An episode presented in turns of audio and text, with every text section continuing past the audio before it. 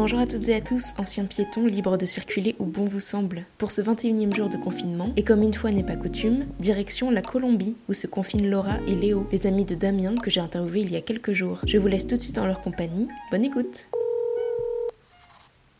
Allô? Allô? Salut Enchanté Aline.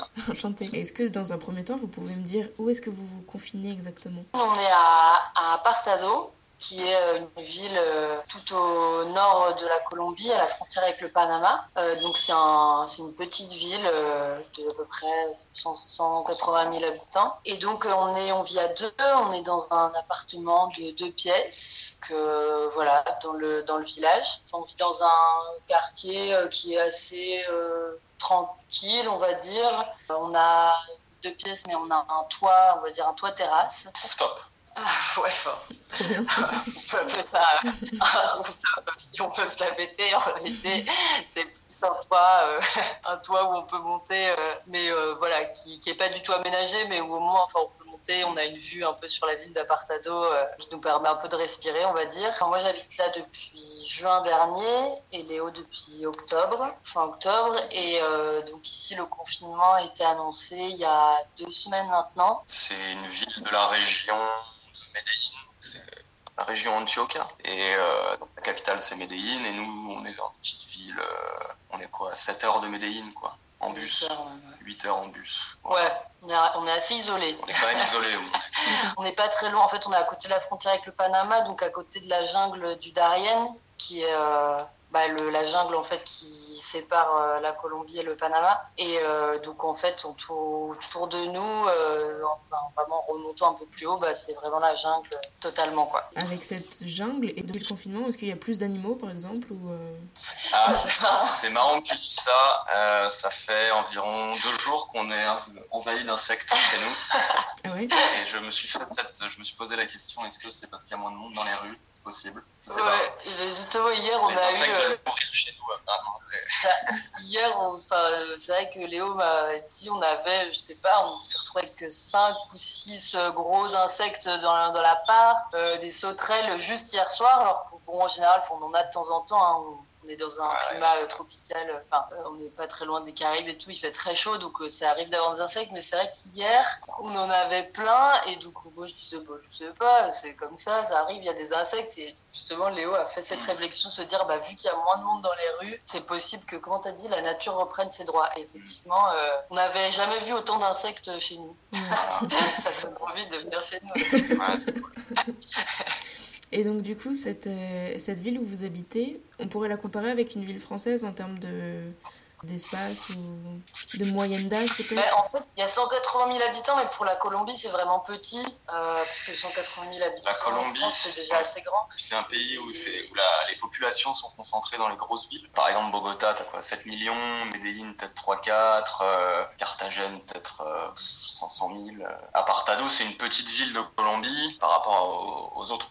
C'est une petite. Alors après, en termes d'équivalence en France, je sais pas, en même temps, c'est tellement différent. Euh, Les villes, elles sont assez étendues ici, c'est, même pas des gros immeubles, c'est des petits. Ouais, je saurais peut-être pas trop dire, mais en tout cas, ça, Ouais. je pense qu'en France, ça équivalerait vraiment à un village assez ouais, isolé. voilà. Les gens ici, ils en parlent comme d'un pueblo, donc d'un village. Et euh, comme c'est très, très, très- En fait, on est dans la région de Uraba, qui est une région euh, bananière. Donc, euh, en fait, c'est une région vraiment très agricole où, en fait, si, tu vois, si jamais, si jamais un jour tu vas à Partato en avion, tu verras que, euh, donc tu arrives en avion et tu vois que des champs de bananes à perte de vue. Donc, c'est une région qui est vraiment entourée de, cultures de bananes et avec autour de la jungle et qui est considérée, par exemple, euh, par les gens à Bogota comme une région euh, vraiment très, très isolée où il n'y a, a pas du tout de tourisme, où les gens vont pas. C'est une, région historiquement qui est, qui assez pauvre et qui s'est développée autour de la culture de la banane et qui était en plus très exposée à la violence.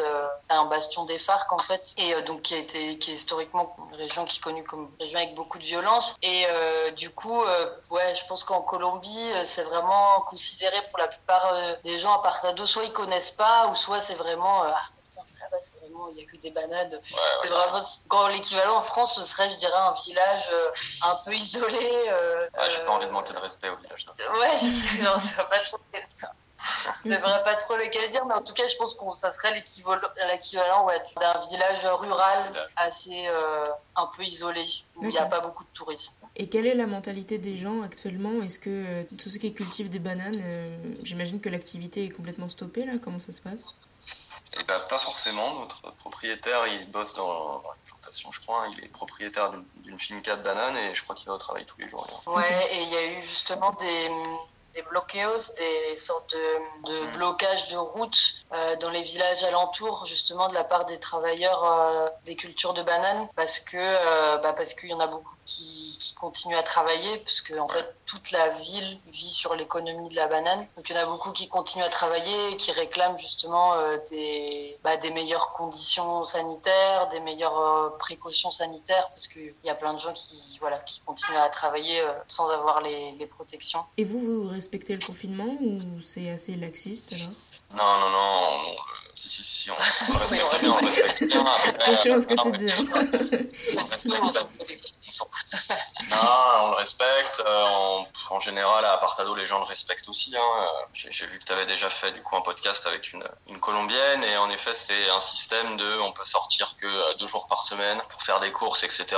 Bon, les gens ont l'air de le respecter ici hein, parce que de notre fenêtre, on voit pas grand monde dehors. On est quand même dans un quartier très animé normalement. Il n'y a pas grand monde. Je pense que c'est bien respecté.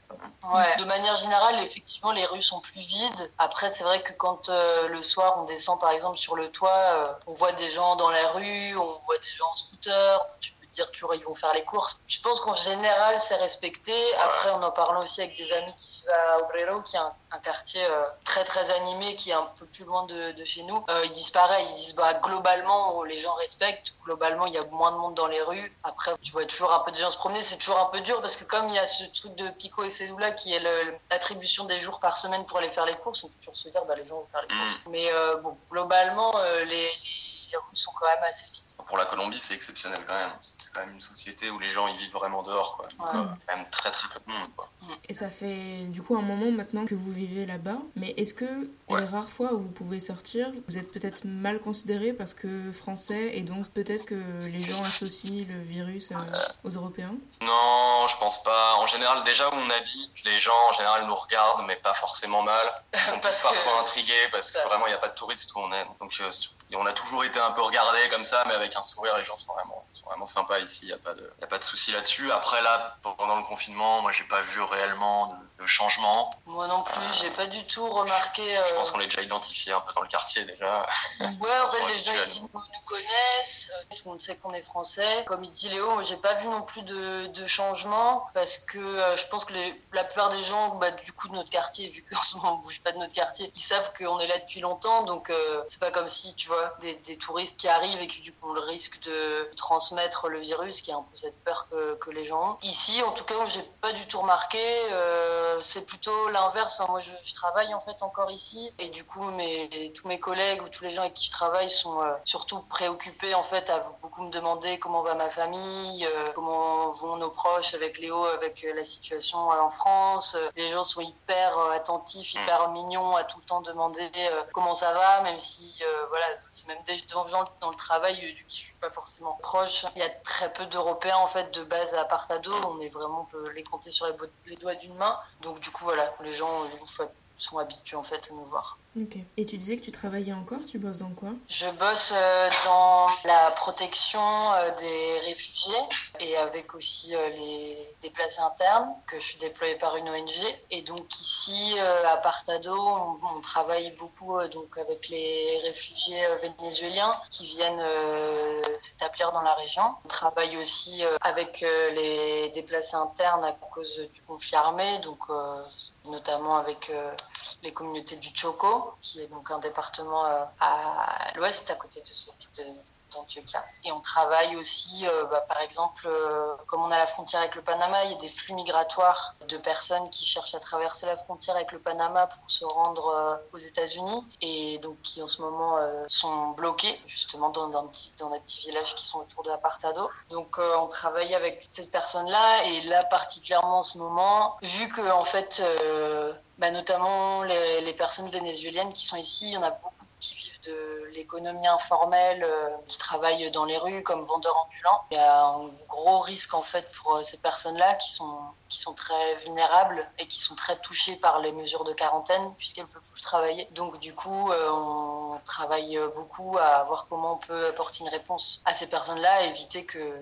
que la crise sanitaire se transforme en, en crise humanitaire pour, pour ces personnes-là qui sont parmi les plus vulnérables et qui ont en plus certains des profils à risque par rapport au confinement. Donc en fait, on travaille, euh, comme je disais à mes potes, je pense qu'on travaille encore plus que d'habitude depuis que la quarantaine a été annoncée. Et concrètement, du coup, comment tu fais? Est-ce que toi, déjà, tu bénéficies de protection si tu es au contact euh, des gens Nous, on est, pour l'instant, on a des mesures de travailler de la maison. Donc on est tous euh, assignés à travailler de la maison. Après, voilà, on fait partie des organisations qui peuvent avoir des autorisations exceptionnelles pour des missions spéciales, en fait, par exemple de, la distribution d'aide humanitaire, mais euh, c'est très contrôlé et c'est vraiment exceptionnel. Le but, c'est vraiment de pas. Euh, euh, la recommandation, c'est d'exposer le moins possible et le staff et surtout aussi les personnes avec lesquelles on travaille. On travaille très peu derrière l'ordinateur, donc du coup, ça nous demande de tout réadapter nos, nos, manières de travailler. Mais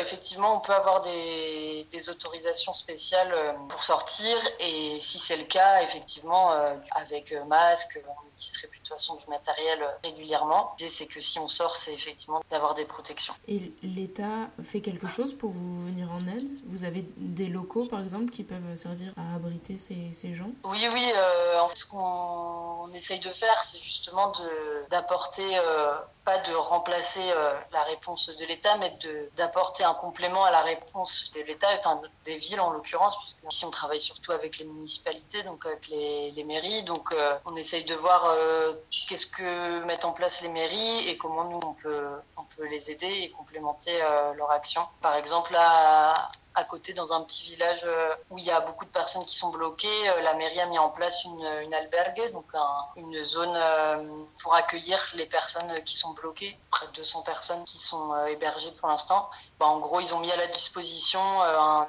espace qui appartient à la mairie pour pouvoir héberger ces personnes-là. Et nous, on essaye de soutenir le process. On est en train de travailler là-dessus notamment. Bon, bah, force à toi, enfin à vous. Et toi, Léo? Qu'est-ce que tu fais? Eh ben moi, c'est un peu moins intéressant. ah, non. non, en fait, moi, j'ai travaillé euh, pas mal d'années à Paris en tant qu'éducateur spécialisé. Laura, du coup, a eu l'opportunité de partir euh, en mission un an. On avait un peu réfléchi ensemble déjà à la question. Si, si c'était un pays qui me branchait pas mal, euh, je, je, la suivais. Et euh, du coup, j'ai réussi, euh, après qu'on ait su que c'était la Colombie, j'ai réussi à négocier un congé sans solde au travail. Donc là, je suis en congé, en fait. Donc j'ai pris un congé de 8 mois, de début novembre à... Enfin, je, je suis censé reprendre le travail euh, le 1er juillet. Et donc du coup, euh, moi je suis à Partado, mais je j'ai pas mal bougé dans le pays, je, pas mal voyagé dans le pays. On a pas mal fait de choses, enfin on a fait pas mal de choses dans le pays, etc. Après moi ici, euh, c'était plus une pause un peu dans mon boulot, apprendre l'espagnol, voilà, faire autre chose. J'avais envie de quitter Paris depuis quelques temps. la ville me correspondait plus trop. du coup, c'était la bonne opportunité. Là. là, si tu devais reprendre en juillet, bon bah J'imagine que c'est déjà compromis. T'as un plan pour te retourner? Comment ça va se passer? Bah le truc c'est que déjà, euh, je pense que je vais pas revenir au boulot euh, parce que j'ai pas envie de revenir à Paris. Euh, je pense que voilà, j'ai prévu le travail à moitié. Je, je reviendrai sûrement pas. Là, je, je, suis un peu perdu niveau boulot. Je sais pas vraiment ce que je, ce que je vais faire. Dans une optique, ça se trouve de me réorienter totalement. voilà, après après quelques années de travail social, j'ai envie de découvrir peut-être autre chose. Je pensais peut-être me, re, me, reformer dans le vin. Voilà, un truc totalement rien à voir, voilà. Okay. Mais euh, ça fait longtemps que j'ai envie de bosser un peu dans, dans la restauration, dans le vin, etc. Peut-être okay. me, re, me, reformer un peu là-dedans, je vais voir. Mais du coup, ouais, ça a l'air, c'est un peu compromis aussi ce plan-là, parce que euh, je pense qu'avec avec ce virus, on va voir, je sais pas. Donc voilà, pour l'instant, euh, moi, je vais au jour le jour à partir de et voilà, tranquille. Bon, et là, vous avez le droit de pas me, me répondre si c'est un peu trop perso, mais ça fait longtemps que vous êtes ensemble? Ça fait trois ans et quelques. Trois ans et demi environ. Après, on se connaît depuis pas mal de temps. On a fêté nos trois ans euh, ici en février. D'ailleurs, on voulait, euh, c'est trois ans en Colombie, quoi. On voulait se faire un petit week-end, on s'était dit, vas-y, on va fêter nos trois ans et tout. Et en fait, un des groupes armés euh, colombiens avait décrété un, un, une action armée euh, ce week-end-là. Donc, du coup, tout le monde était confiné déjà. On était déjà confiné. ouais, c'est ça, donc déjà on connaissait un peu le coup. Du coup, on avait, bah, on avait passé nos trois ans euh, Mm.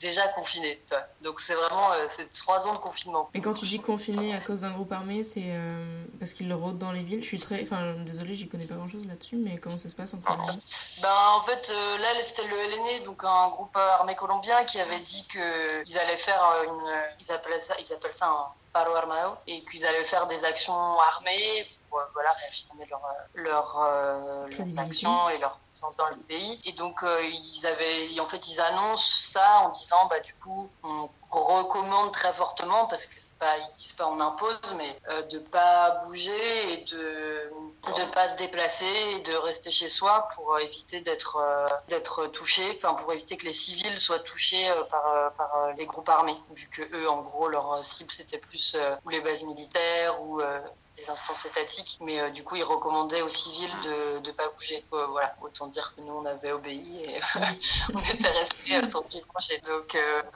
Donc vous avez l'habitude d'être dans une situation un peu tendue comme ça déjà de, de confinement alors? Ben, confinement, c'est arrivé cette fois-là, du coup, avec le LNE. Après, situation euh, tendue de manière générale, oui, puisqu'on est dans une zone où, enfin, la région du Nord, euh, où on est, ou qui, compte encore comme avec la présence de groupes armés. Du coup, euh, oui, on s'habitue en vivant ici, on va dire. On est censé être dans une région assez, assez dangereuse quand même. Hmm. Mais après, on le ressent pas forcément. C'est, c'est, c'est, c'est- Oui, pas quotidiennement quoi. Non. Là, le, le confinement, vous trouvez que ça vous a changé, vous personnellement, et peut-être aussi au sein de votre couple? Euh, allez, on me regarde, alors tu veux répondre?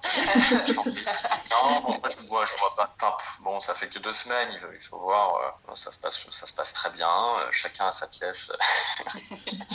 non, mais euh, bon, après Laura, elle bosse toute la journée ici, donc ça, ça c'est vrai que c'était pas le cas avant.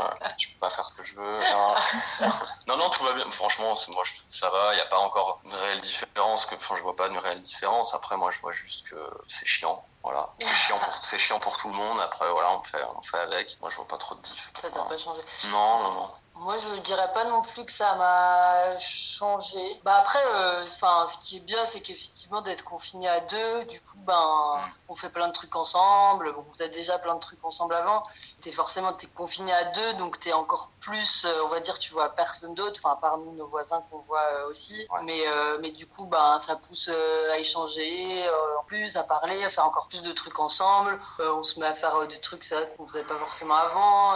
Je dirais que oui, s'il y a un truc que ça change, c'est que peut-être ça pousse encore peut-être plus de complicité. Après, euh, est-ce que moi ça m'a changé en soi? Je, je dirais, je pense pas non plus. On verra ça dans deux mois, quoi. Ouais, c'est ça, on verra à la fin. Après, c'est vrai que moi, comme je travaille toujours, au final, je fais toujours mon travail, bon, plus de chez moi. Du coup, mon rythme, au final, c'est toujours, ben, je travaille du lundi au vendredi, et puis le week-end, euh, on fait d'autres trucs. Moi, personnellement, je vis pas le confinement où vraiment tous les jours, je dois me trouver euh, de nouvelles occupations, vu que j'ai toujours ce rythme assez fréné en plus euh, de travail. Toi, Léo, comment tu t'occupes alors? C'est une bonne question. Euh, non, bah, je, mate, je, mate, euh, je on mate, on mate pas mal de films, de séries. Euh, pas mal de musique. Alors, euh, Conseillez-moi des titres et des. vidéo, j'ai- Voilà, j'ai des petites- occupations. Conseillez-moi des films et de la musique aussi. Je vous écoute. Euh, moi, surtout musique, pas mal de trucs en ce moment. Il y a pas mal de trucs avec ce confinement. Là.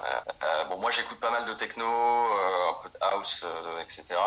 Il y a la nouvelle de Bicep, Atlas, qui est très bien. Musique un peu trans, trans house, qui est pas mal. Et il y a surtout le label Afterlife, donc le label créé par Tale of Us, qui a sorti euh, 31 sons. Donc la compilation s'appelle Unity, et euh, je crois que c'est euh, ça a été- c'est sorti en gros pour, euh, enfin pour soutenir les, les victimes en Lombardie, je crois, parce que voilà, euh, Tale of Us, ils sont italiens, il y a pas mal d'artistes italiens qui sont euh, qui sont sur le label, etc. Donc c'était c'est en, en partie pour soutenir les victimes en, Lombardie. Donc ça s'appelle Unity, la compilation. Il y a pas mal de sons, notamment un, un son de cast de, de DJ français avec Kerry Chandler qui est magnifique. Il s'appelle The First Time, je crois. Très bien. Voilà, pas mal de musique. Moi, je pourrais te conseiller. euh, nous, on regarde un peu des, des documentaires.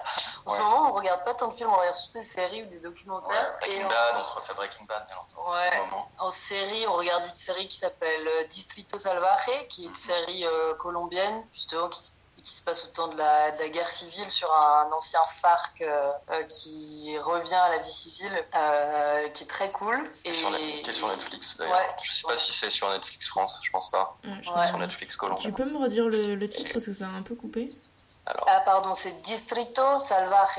En anglais, En anglais, c'est Wild District. Ok. Bon, c'est très colombien, hein, c'est très ambiance colombienne. C'est inspiré d'une histoire vraie. Enfin, moi, j'adore, ça montre bien. le euh, contexte du pays. ouais.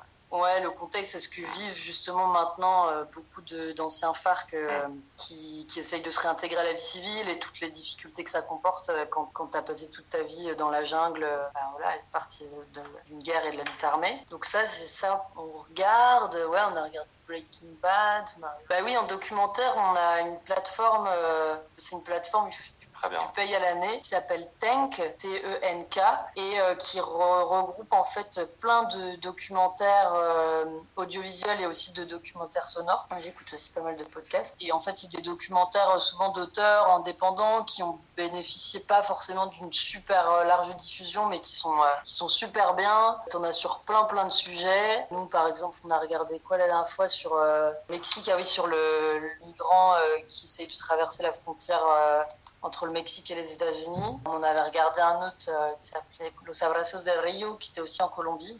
Toujours on regarde des trucs un peu à thème. Et qui était sur le- les groupes paramilitaires euh, en Colombie, donc qui, qui se rapprochait un peu aussi de- des situations de la, de la région où on vit. Un Et en documentaire fait, sur Plogoff aussi. Ouais, sur Plogoff. Bah, en fait, c'est une plateforme, en fait, c'est un peu comme c'est le Netflix du, du documentaire, mais Ouais. de, de documentaires indépendants. Et il y en a sur plein de thèmes. Et ça coûte 60 euros l'année. Et tu as accès euh, à tous les films euh, gratuitement et à certains qui ont été diffusés sur la plateforme en payant euh, 1 euro ou 2 euros euh, pour les revoir. Et voilà, il y a sur tous les thèmes euh, artistiques, euh, histoire, euh, culture, euh, plein de réalisateurs euh, aussi de plein de nationalités. Donc euh, ça, c'est assez cool pendant le confinement, euh, se mettre des petits documentaires comme ça. Ok, bah super. Merci beaucoup à vous. Euh, toi. merci à toi.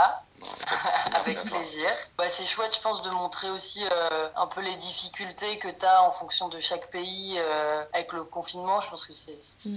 comme disait Léo, c'est facile pour, euh, pour personne. C'est bien de montrer euh, les différences qu'il y a entre, entre chaque pays et puis surtout euh, bah, les inégalités du confinement euh, en fonction des classes sociales. un peu ce que qui se creuse encore plus, ouais. Mhm, C'est ce que tu me disais. Ouais, pas tous égaux euh, face au confinement. Enfin, on est tous égaux face à la situation, mais Non, on n'est pas on est tous bien, égaux face pas- aux conditions. Pas tous égaux ouais, face aux conditions de confinement. Donc, euh, oui, oui, nous encore, euh, nous encore ça va. Mais du coup, c'est c'est chouette euh, comme démarche de montrer aussi que, que en fonction du lieu ou en fonction de l'espace, en fonction de- du nombre de gens, de si tu as des enfants ou pas, que bah, voilà, on n'est pas, on vit pas tous le confinement de la même manière et qu'il y en a qui sont plus, euh, plus touchés, Je remercie infiniment Laura et Léo pour leur participation. Les références musicales et filmiques dont ils parlent sont comme d'habitude en lien dans la description du podcast sur SoundCloud et je vous retrouve demain à 19h pour un nouvel épisode spécial confinement. Belle soirée et à demain